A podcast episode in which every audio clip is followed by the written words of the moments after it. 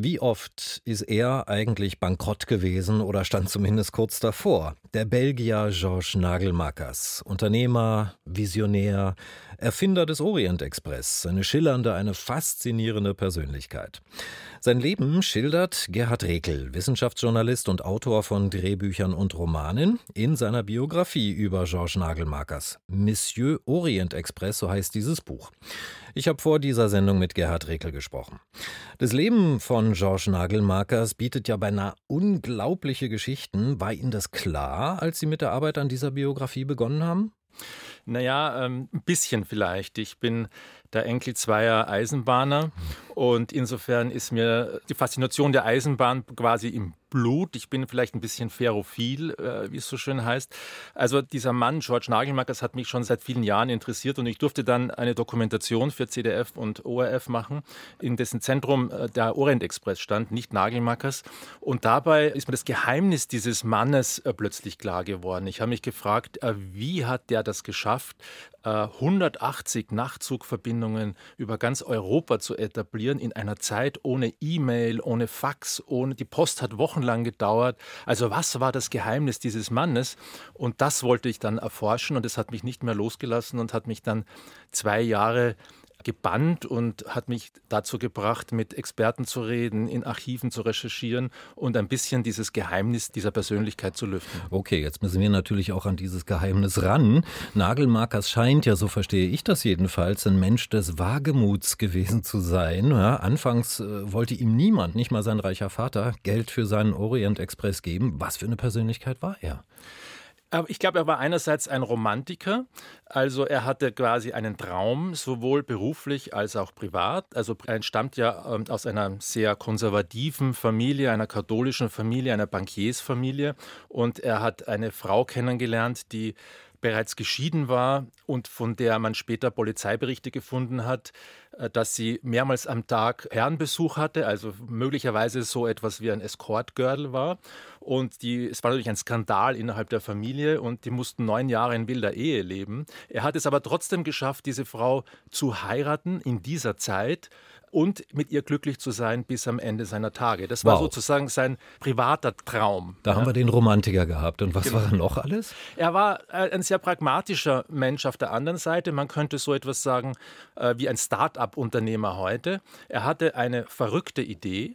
Nämlich die verrückte Idee bestand darin, Europa mit Nachtzügen zu verbinden. Und er hat begonnen 1870. Mhm. 1870 gab es den Deutsch-Französischen Krieg. Es war die Zeit des boomenden Nationalismus. Die Staaten haben Grenzen hochgezogen. Die Eisenbahn war dazu da, Militär an die Grenzen zu bringen, Waffen, Munition.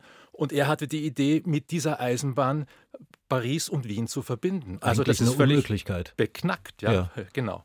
War er denn nicht auch sowas wie ein Finanzhasardeur? Weil die äh, Finanzierung äh, all seiner Pläne war ja doch ziemlich abenteuerlich. Genau, also es war auch so, als er 1870 da angefangen hat, haben die Banken natürlich den Kopf geschüttelt und gesagt, nee, das geht gar nicht.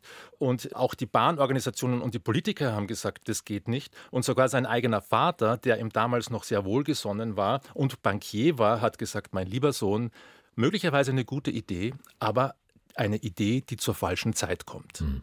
Und er hat es trotzdem gemacht und er hat es trotzdem geschafft. Und die Frage ist natürlich jetzt, wie. Ja, aber vorher noch ein Punkt. Ich glaube, entscheidend ist bei Georges Nagelmarkers auch, dass er ein Visionär war, oder? Weil sonst wäre das alles ja überhaupt nicht möglich gewesen. Was würden Sie sagen? Wie würden Sie seine Vision beschreiben? Also ich denke, seine Vision war sicher, Europa zu verbinden und er hatte eben eine Sehnsucht. Und diese Sehnsucht ist möglicherweise dadurch motiviert, dass er aus der Enge seiner Verhältnisse ausbrechen wollte. Also ich kann das sehr gut für mich nachvollziehen. Ich komme aus einer mittelgroßen Stadt, aus Graz in Österreich, und ich hatte auch äh, im jugendlichen Alter diese Sehnsucht, äh, nach Paris, nach Amsterdam, nach Berlin zu reisen. Und diese Sehnsucht, die kam am Bahnhof, wenn ich da irgendwo gesessen bin und unerlaubterweise meinen Fuß auf das Gleis äh, gestellt habe, hatte ich das Gefühl, ich bin mit ganz Europa verbunden. Mhm. Ja? Da ist wieder der Enkel zweier Eisenbahner, ne? Genau. Äh, und, und das spürt man auch, wenn man Nagelmakers äh, Berichte liest, dass es immer wieder diese Sehnsucht nach der Ferne gab, also etwas zu entdecken. Also auch diese Neugierde am Fremden. Das Fremde, das nicht bloß Angst macht, sondern das Fremde, aus dem man vielleicht irgendwas erkennen kann und etwas für sein Leben lernen kann. Ich glaube, das hat ihn doch sehr motiviert. Da könnte man ihn fast schon als einen Vorreiter der europäischen Idee bezeichnen. Kommen wir mal zum Orient Express. Der ist ja nun wirklich ein Mythos, nicht nur dank Agatha Christie und der Verfilmungen, ne, Mord im Orient Express und so. Wie erklären Sie sich diesen Mythos Orient Express?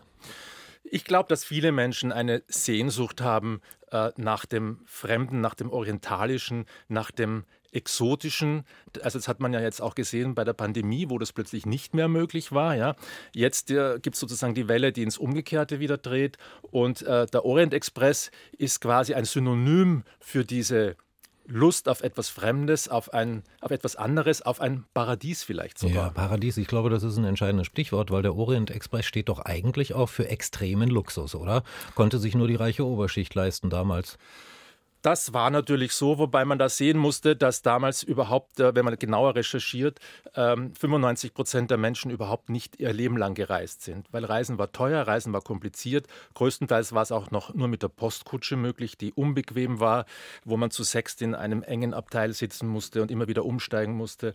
Also Reisen war damals um 1870 wirklich was Neues. Die Eisenbahn hat erst begonnen, überall wurden Schienen hingelegt und neue Verbindungen etabliert. Hm. Und in dieser Zeit kam er er, und er hatte nur die Möglichkeit, ein Segment, wie man das heute markttechnisch sagt, zu finden, das sich finanziert. Und das waren diese Züge, die relativ gut ausgestattet waren und für Geschäftsleute waren, weil nur die konnten sich das leisten. Das ist schon richtig. Nun haben Sie sich ja, Herr Regel, entschieden, äh, in Ihrem Buch die erste Reise des Orient Express Tag für Tag nachzuvollziehen. Ne? Und das ist teilweise, ich habe ja gelesen, äh, spannend wie ein Krimi. Man glaubt es gar nicht, was da alles geschieht und passiert.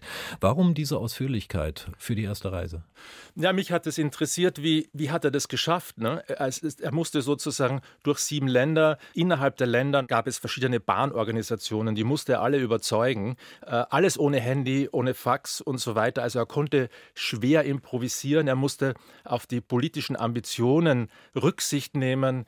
Und die Frage war für mich, wie konnte so eine Premierenreise überhaupt gelingen? Es, die, die ganzen Bahnorganisationen haben wirklich grandios äh, verrückte äh, Bedingungen vorgegeben, zum Beispiel, dass seine Mitarbeiter in jedem Land eine andere Uniform anhaben mussten, ja, äh, dass jedes Land fast ein anderes Bremssystem hatte und er musste das alles erfüllen, um auf diesen Schienen äh, seine Waggons rollen lassen zu dürfen, weil er hatte keine Lokomotive, er hatte nur Waggons und das war ein wirklicher Spießrutenlauf. Ja, und die Passagiere sollten sich auch vorsorglich bewaffnen, zumindest die Männer, weil Raubüberfälle zumindest in bestimmten Gebieten gedroht haben.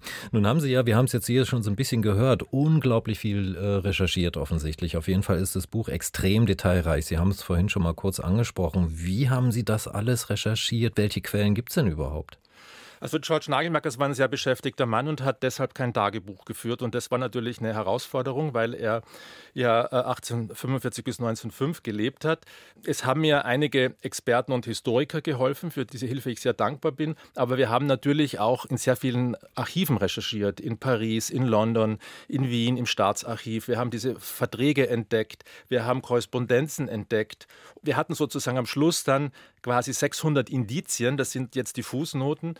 Und natürlich gab es da auch Lücken. Und diese Lücken, die musste ich quasi nachempfinden, äh, damit es kein Sachbuch wird, sondern nach Möglichkeit auch diese emotionale Reise dieses Mannes nacherzählt wird. Ja. Spannendes Thema, weil Sie sind ja eigentlich äh, von Haus aus Wissenschaftsjournalist, haben Drehbücher, ich habe es anfangs schon gesagt, für Dokumentation und Fernsehspiele geschrieben, zum Beispiel auch für den Tatort, dazu noch Theaterstücke, Hörspiele, mehrere Romane. Woher kommt diese Vielseitigkeit? Ja, wenn man genau drauf schaut, äh, gibt es vielleicht so einen kleinsten gemeinsamen Nenner. Und das ist immer das Thema. Also wenn das Thema etwas mit mir zu tun hat, wo ich mich reinsteigern darf, wo ich sozusagen etwas entdecken kann, entweder eine fremde Welt, wie hier in diesem Fall, aber eine fremde Welt, die mich am Ende vielleicht wieder zu mir als Mensch zurückführt. Wenn also diese fremde Welt etwas spiegelt, dann ist es etwas, was mich fasziniert und womit ich viel Zeit verbringen will. Also und ein umtriebiger, neugieriger Geist, wenn es einen bestimmten Anklang bei Ihnen selbst gibt.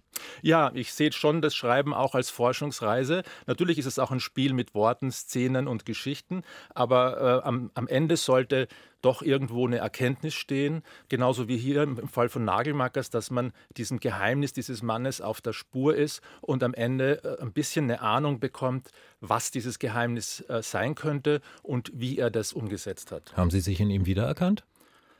Äh, ja, wiedererkennen ist natürlich ein ganz großer Satz. Ähm, ich habe ihn schon bestaunt und äh, natürlich auch äh, in, in, in seiner Ambivalenz äh, mitverfolgen dürfen. Also er hat ja ein paar Mal übers Ziel geschossen, besonders am Schluss. Also das war ein Mann, der ging durch die Straße und hatte überall Ideen, als er sein erstes Hotel da in, in Konstantinopel aufgemacht hat, weil es kein ordentliches Wasser gab, weil unter der Dusche braune Soße rauskam, hat er einfach gesagt, okay, dann machen wir selber ein Hotel, dann machen wir ein tolles Hotel. Und das gibt es heute noch. Das ist das Pera Palace, wo man heute noch absteigen kann. Eine eines der großen, schönen Hotels, Eisenbahnhotels der Jahrhundertwende. Das Problem war nur, überall in, in jeder Stadt, in der er war, egal ob es äh, jetzt in Belgien war oder in Frankreich, hatte er immer wieder Ideen, als er schöne Häuser gesehen hat, dass man die auch zum Hotel machen kann. Und am Ende hatte er 15 und das war vielleicht ein bisschen zu viel. viel. ein gigantisches Unternehmen am Ende, was ihm dann so ein bisschen durch die Finger zerronnen ist, jedenfalls so mein Eindruck, äh, über zumindest die letzten Jahre seines Lebens. Herr Rekel, Sie haben ja selber auch irgendwie ein länderübergreifendes Leben geführt und führen es immer noch. Nur ursprünglich aus Graz, haben Sie schon gesagt, sind durch Indien, China, Südamerika gereist, leben heute offensichtlich zwischen Wien und Berlin. Äh, äh, wie eigentlich, mit Bahn oder Flugzeug? Ja, ich fahre immer mit der Bahn. Morgen setze ich mich in den Eurocity, der über Prag nach Wien fährt und ich werde das genießen, denn ich finde, Bahnreisen ist was ganz, ganz, ganz Großartiges. Wie schon der Literaturnobelpreisträger Orhan Pamuk mal gesagt hat, man genießt die Schönheit der Welt durch ein Abteilfenster. Und das empfinde ich auch so. Also ich finde Autofahren schrecklich, weil da muss ich dauernd aufpassen, dass ich jemand anderen nicht umbringe und mich selbst nicht umbringe. Im Zug kann ich sitzen und zum Beispiel ein Buch lesen über und, den Orient Express. und aus dem Fenster schauen und die Welt genießen. Herr Regel, ich danke Ihnen sehr für das Gespräch. Vielen Dank. Gerhard Rekel über sein neues Buch Monsieur Orient Express, wie es Georges Nagelmakers gelang, Welten zu verbinden. Das ist vor kurzem im Wiener Verlag Kremeyer und Scheriau erschienen und im Buchhandel für 25 Euro.